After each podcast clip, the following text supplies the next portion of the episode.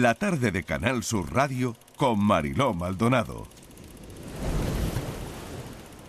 Últimamente me está pasando una cosa muy rara, como que no diferencio bien los sueños de la realidad. Me tengo que preocupar.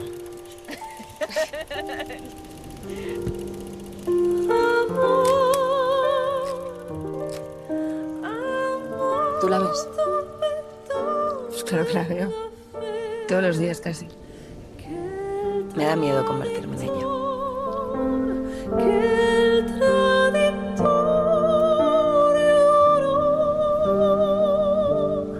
No sé por qué hablamos tampoco con los padres. Los míos eran como dos extraños cuando murieron. Perdóname.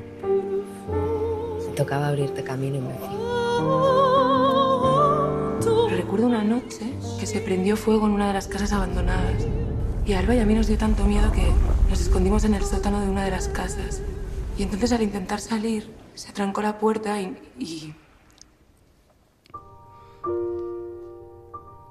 Nos quedamos encerradas allí. ¿Cómo salisteis de la casa?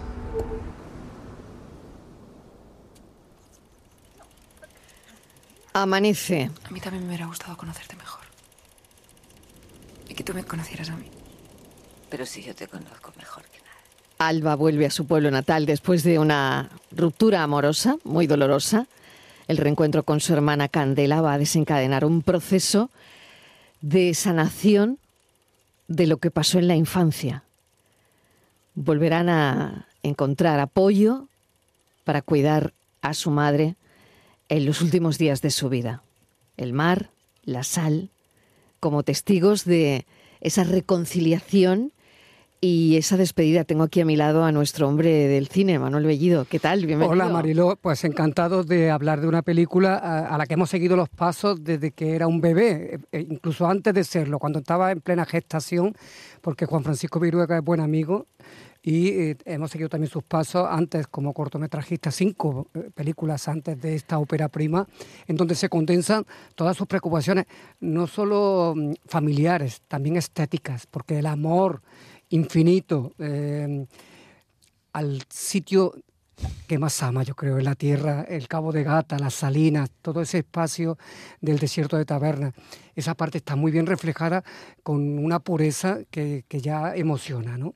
Juan Francisco Viruega, bienvenido. Gracias por acompañarnos Gracias esta a- tarde. gracias Un a placer. vosotros y emocionado por la introducción de Manolo, la verdad.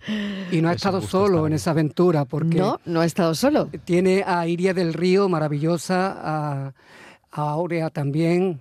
Eh, Aura Garrido, Aura sí. Aura Garrido, Aura Garrido, Garrido, mm. y a Isabel Ampudia, que, que ya trabajó con él en Postales desde la Luna y que aquí hace de madre, de madre además, como tú has señalado, en sus últimos días. Bienvenida, Isabel, gracias por acompañarnos. Gracias a vosotros. Bueno, un placer tener esta mesa de, de cine tan especial y con una película tan profunda y por otro lado que cualquiera se puede ver reflejado en esa historia.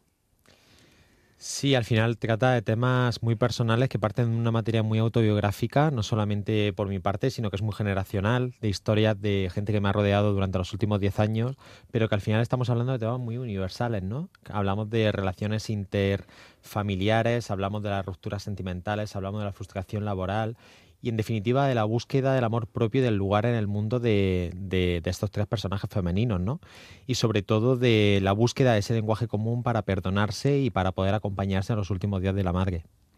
La madre Isabel Ampudia, que está desgarradora, eh, no es extraño en ella, porque eh, mira que sufres en, la- en las películas. ¿eh? Sí, en las películas. Sí, en algún sitio hay que sufrir. Prefiero sufrir en las películas que en la vida, a la Mejor, mucho mejor. luego, mucho, mucho mejor, mejor. ¿no? Pero ten- teniendo eh, al lado a dos hijas, eh, con, con alguna. a- Hay una que no la ves desde hace tiempo y otra con la que no tienes una relación, tu personaje, quiero decir. No, el, el- el carácter de mi personaje impide al principio no tener una relación fluida, amorosa con cualquiera. No solo con sus hijas. Eh, En un momento dado, el personaje de Candela dice: No se ha ganado mucho que nadie la cuide. Mm. Eh, Un personaje orgulloso, el mío, eh, seco, extemporáneos. Es como pero bueno, va, se da cuenta de, de, de, qué es lo que importa en esta vida, ¿no? Y se va dando cuenta a, eh, a lo largo de la película. Eso es, eso es lo que lo más bonito para mí. Sí, yo creo que también ocurre, ¿no? Porque forma parte de una generación que no ha tenido una educación emocional, ¿no? Eso Entonces, es. Entonces, es una generación la de la de muchísimas eh, madres, padres, eh, que, gente que yo conozco que realmente han tenido que dedicar su tiempo, su esfuerzo a trabajar para sacar adelante a los hijos, ¿no? Eh, y que les ha faltado pues ese pequeño detalle, ¿no? De la transmisión del cariño, del diálogo, de que hubiera más comunicación. Eh, bueno, yo creo que ese trabajo que hemos hecho de construcción con Isabel, eh, yo estoy muy contento, la, la verdad, por, por los matices, sobre todo, que hemos puesto en, en la interpretación suya y de, y de las dos hijas. Anoche mismo fue la presentación en Madrid, eh, contraprogramando. Bueno, la verdad que es una valentía, ¿eh? Esa contraprogramación es una valentía total. Sí. Y también, antes ya se había visto hace unos días también en el Festival de Granada, Premios Lorca. Efectivamente. Eh, ahora dentro de nada se pone en el Festival de Almería, en donde uh -huh. tú recibes un premio, el premio de la RTVA el próximo jueves, además. Sí, y estoy muy agradecido y muy honrado por, por recoger este premio. La verdad es que cuando me llamaron de Canal Sur para ofrecérmelo, pues, pues muy contento porque yo tengo cuatro premios RTVA por mis cortos, pero claro, la, la labor que, está haciendo, que lleva haciendo ya 20 años RTVA Canal Sur de apoyo a la producción audiovisual cinematográfica, no solamente a obras de ficción, sino también documental y de series, eh, creo que es inmensa, ¿no? Eh, sobre todo eh, cómo apoya ese recambio generacional constante que se produce cada 10 años y que, que, hayan pensado en mí para darme este premio, además que, lo, que, se, que eso pueda ocurrir en mi tierra, en Almería, pues también me, me, da mucha felicidad por poder compartirlo con familia, amigos y, luego, y demás. En esa gira de, de, la película también, después de Almería, tienen otra cita en Sevilla. O sea que la película va, va a llegar ya muy hecha, muy rodada sí. a, a, la pantalla. Yo creo que tiene un hueco, ¿no, Isabel? Este tipo de cine eh, tan que te mete los dedos, que te hurga, ¿no? En las entrañas un poco, ¿no? Claro, tiene que haber de todo en esta vida. Perdón. No, eh, no sé, eh, para mí es necesario este tipo de cine. O sea, yo voy al cine a ver estas cosas eh, porque es que lo necesito para nutrirme de, de, de, de otra, lo que no es eh, cotidiano mm, discursivo. De, lo frívolo, de lo no, banal, ¿no? Eh, eh, invita a pensar sí, sí. e invita a sentir y va junto. Entonces es como, es un viaje, un viaje emocional y un viaje intelectual, porque luego pensando, pensando, te das... y en las segundas vis visualizaciones nos damos cuenta de muchísimas cosas y si hubiera una tercera más. En la película su personaje eh, tiene un, es propietaria de una salina maravillosa, de, de un terreno eh, en, supuestamente yermo, eh, improductivo, pero es una metáfora más, ¿no? Porque esta es una película llena sí. de imágenes. Claro, sí, sí, es una metáfora. Mm. La sal es una metáfora constante en, sí. en, sí. en, mi personaje, ¿no? De hecho, cada personaje femenino tiene como un paisaje vinculado iconográficamente a, a su arco dramático uh -huh. y a su conflicto interno, ¿no?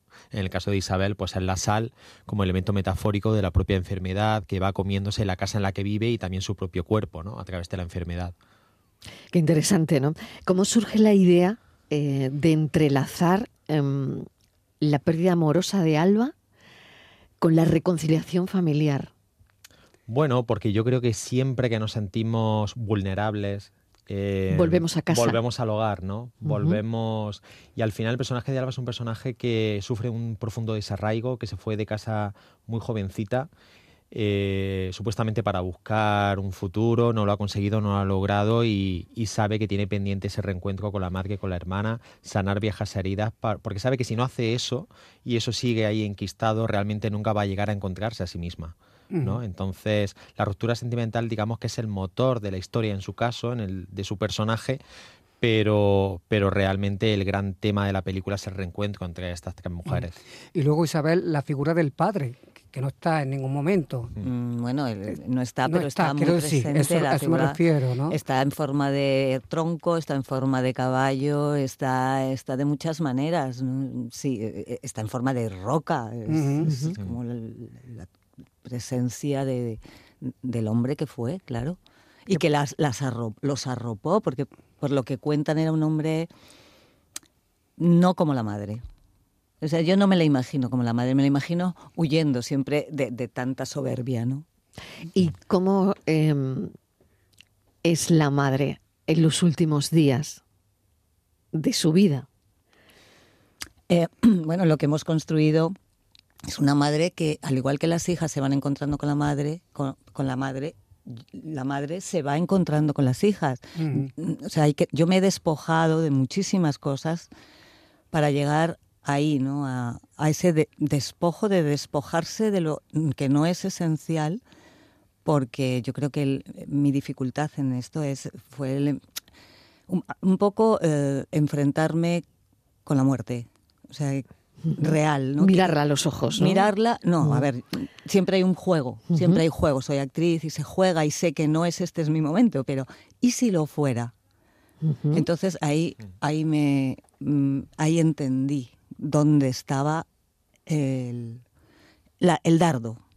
El dardo, donde, donde yo tenía que tirar el dardo. ¿Cómo sales de ahí y cómo llegas a tu casa? Es decir, cuando eh, estás rodando, ¿no? Y sobre todo me imagino el rodaje de esta película, ¿no? Em, ¿Cómo sales del personaje? ¿Qué te llevas a tu casa del personaje? Y, por ejemplo, ¿qué te has traído aquí del personaje? Eh, a mi casa me llevé un ramo de flores que me dieron el último día de rodaje. me llevé eh, el amor eh, y, y- de vuelta de todos Mm. y cada uno de los miembros del equipo. Pero me quedé con siempre los personajes siempre te dejan algo. Eso es como para mí siempre me dejan un regalo, es como un motor de vida, ¿no? Y en este caso, porque yo tuve ahí un con la muerte, con todo esto, ¿no? Me pasó una cosa que eh, eh, éticamente ante una dificultad mía vital siempre ahora me pregunto me gustaría morirme habiendo hecho esto entonces ahí decido esto es lo que me ha dejado la película no lo he dicho en ninguna entrevista Juan Fran te lo digo Este era, este era el sitio, este era el sitio. Este era el sitio, mira. Mm, Este era, Era, el sitio. era personal, pero bueno, ha salido, lo siento. Este era el sitio. ¿Qué Es una Juan confesión, Fran? ¿eh? Exactamente, porque cuando, eh, bueno, una de tus actrices te dice que eso es lo que se lleva de la película, yo creo Pues- que se lleva un montón de cosas. Sí, es algo muy bello, ¿no? Eh, una película son muchas fases de trabajo y ahora durante toda la fase de promoción y de entrevista yo también estoy como sistematizando algunas cuestiones temáticas y de proceso de trabajo, ¿no? Eh, de repente lecturas que nos hacen críticos, periodistas, que a mí también me sirven mucho para aprender y para revalorizar la película de otro lugar. Eh, a mí, por supuesto, me parece que ellas tres están magníficas, tremendas. Eh, cada una de ellas, que por supuesto son mucho más experimentadas que yo, porque al final esta es mi primera película. Es tu y- ópera prima. ellas han hecho muchísimos largometrajes y han estado muy premiadas y espero que, que esta peli les traiga cosas muy bonitas. Eh, el verlas orgullosas del trabajo, el verlas que abrazan y que quieren tanto la película, que la tratan con tanto cariño y que veo, a- ayer mismo me lo decía Aura, que es una película que ella siempre va a tener en su carrera eh, en un lugar muy destacado, ¿no? Porque ayer estaban los propios padres de, de Aura y yo estuve muchísimo rato hablando con ellos porque estaban muy emocionados también con la peli y a mí eso me enorgullece muchísimo. Hay un regalo. Bueno, debemos decir que la película se vio por primera vez en el Festival de San Sebastián, ¿eh? en septiembre. O sea que fíjate qué comienzo. Hay un, hablando de Aura, un regalo muy especial, que yo creo que podemos desvelarlo, ¿no? Para que sirva un poco de acicate para que la gente vaya. Hay una canción maravillosa ahí, ¿no? ¿Cómo, ¿Eso estaba en el guion? ¿Fue, fue, fue propuesta de ella? Pues había una canción, pero realmente la canción que cantaba inicialmente Aura era una canción de Nina Simone, porque de hecho la madre hay un momento en el que dice Sí. que le, le habría encantado ver a Nina Simone antes de morirse, ¿no? Pero cuando estábamos ya a un mes de rodar o algo así, pensé que el público en ese momento tan especial, de tanta intimidad, no iba a conectar de la misma forma con una canción en inglés que con una canción en castellano. Y justo recordé la canción de un amigo mío que falleció, que era cantautor. Yo ya había utilizado esta canción Dinos su suya. nombre, por favor. Andrés Lewin. Eh, es un cantautor argentino eh, que falleció hace cuatro años eh, por una enfermedad congénita en el corazón. Y yo hice una obra de teatro en Madrid en el año 2010-2011. Eh, utilizando parte de sus canciones y esta canción de hecho él se la había compuesto a su madre cuando falleció Ujú. y él le tenía muchísimo cariño. De hecho, cuando yo hice esa, esa obra de teatro, en un principio él no me la dejó. Él no me la dejó porque no quería que esa canción se, se hiciera muy conocida o que llegara mucha gente. De hecho, él no la llegó en un principio a publicar a nivel discográfico. Y después de fallecer Andrés, yo no sabía quién tenía sus derechos. Había un- entre varios amigos cantautores y músicos de Madrid, entre ellos Luis Ramiro, Marguán, Conchita, eh, que eran amigos muy cercanos suyos, pues hicieron una especie como de fundación para eh, gestionar los derechos de sus canciones. Les mandé el guion, eh, ellos ya me conocían, les mandé el guion y me dijeron, es que justo el momento, lo que relata la película en estos 10 minutos últimos, es justo lo que a Andrés le habría gustado, ¿no? Que, que, que, la canción estuviera ahí ¿no? y que tuviera una segunda vida. Y creo que es maravillosa, creo que Aura está muy acertada, muy sincera, muy honesta cantándola, porque es ella la que canta y no está para nada doblada ni postproducida. La canción, sorpresa, ¿eh? la, sorpresa. A, pelo, ¿eh? la canción está a pelo, grabada en rodaje. Eh, nos planteamos incluso en postproducción completarla, retocar algunas cositas, pero decidimos que no, porque la propia interpretación desgarrada de ella a tiempo real eh, de hecho, nosotros estábamos emocionados y yo llorando durante las cinco tomas que hicimos de la canción en rodaje. Eh, nos pasó a, las, ella, a, a, Candela y a mí, esto, que estábamos tumbadas porque no, no, nos movimos, metiéndonos el puño para no hacer ni un ruido. Y los, era como imposible, o sea, era un... Qué maravilla de rodaje. ¿no? Sí, y, hay algún, algún guiño más ¿eh? a, a, Antonio Vega también. ¿eh? Sí, a Lucha de Gigantes. A Lucha de Gigantes, sí. La inmensidad del principio, ¿no? Sí. Qué bueno. Lo pillé, lo pillé. Qué bueno, yo estoy deseando verla. Eh, estoy deseando ver que la película. la fecha porque está, está, en preestreno ahora mismo, en fase, pues esa fase anoche, promocional. como tú bien has dicho, estrenamos en el Palacio de la Prensa de Madrid, eh, que tuvimos la sala llena, eh, recibimos el cariño de muchísima gente y hoy ya está en salas de cine. Eh, hoy se estrena en Málaga, en Sevilla, eh, creo que es Córdoba también. La semana que viene llega a Almería y a eso en Andalucía. Uh -huh. eh, vamos a estar también en Córdoba, así que muy contento, la verdad. Muy contento. Yo creo que la película va a inspirar a mucha gente, sobre todo a tener conversaciones sobre la pérdida y sobre la reconciliación familiar también, ¿no? Hecho, hay y no sé qué quieres tú que, que la gente cuando se levante del sillón de ver la peli, mm, ¿qué conversación te gustaría generar? Pues te digo que es lo que ya está ocurriendo, que empezó en San Sebastián y que me emocionó mucho con dos personas mayores que se me acercaron, que me estaban esperando a las puertas del cine, que querían darme un abrazo. Y es, eh, hay mucha gente que nos dice, por supuesto, la experiencia personal, personas que han atravesado un proceso de duelo ante la enfermedad, que han, acompañado a seres queridos y que de repente esta película les ha servido incluso para llorar lo que no habían llorado. Eh, pero sobre todo nos dicen mucho las ganas inmensas que le- les nace de llamar a la madre para decirle que la quieren y de visitar Almería. Sí, está, Esas dos cosas. está retratada Pues preciosa, pero es que es tan fotogénica, ¿no? Sí. Totalmente, sí, totalmente, ¿no? sí, y el mar y esas calas, y en fin, y es que, lo, bueno, ahí tenías un- el rodaje, desde luego, en, Sí. en la punta de tus dedos, ¿no? Sí, pero es verdad que lo de la madre me está llegando mucho al alma, ¿no? Que de repente, al final vi- vivimos en una vorágine de mundo eh, a una velocidad de vértigo y muchas veces no nos acordamos de llamar a las personas que tenemos ahí. Y a mí que alguien me diga después de ver la película, mm, voy a llamar a mi madre, a mí eso me, me- es que me llena el corazón. Y eso es gracias a Isabel, Claro. Mm. Bueno, gracias Eh, a su guion. a su guion y a la interpretación de la madre, que la tenemos aquí. Sí, Ella bueno. es la madre, Isabel Lampudia. Sí. Yo, yo soy hija y soy madre. Eh, Mm. todavía estoy en un punto de la vida bastante Mm. tranquilo, ¿no? Eh, que dure muchísimos años, por favor. Desde luego, desde luego. Y mm, nada, yo mm, en cuanto acabe voy a llamar a mi madre. Es más, voy a ir a verla. lo digo en serio. Está bien, claro que sí. Sí, sí, claro sí, lo sí. digo, pero lo digo como lo siento ahora mismo.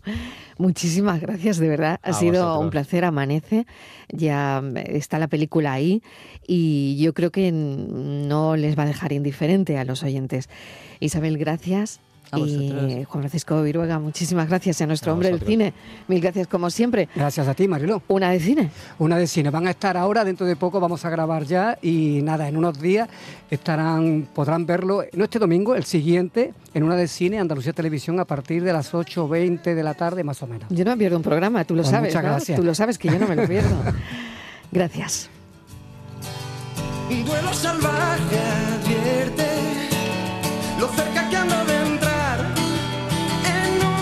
descomunal. Siento mi fragilidad.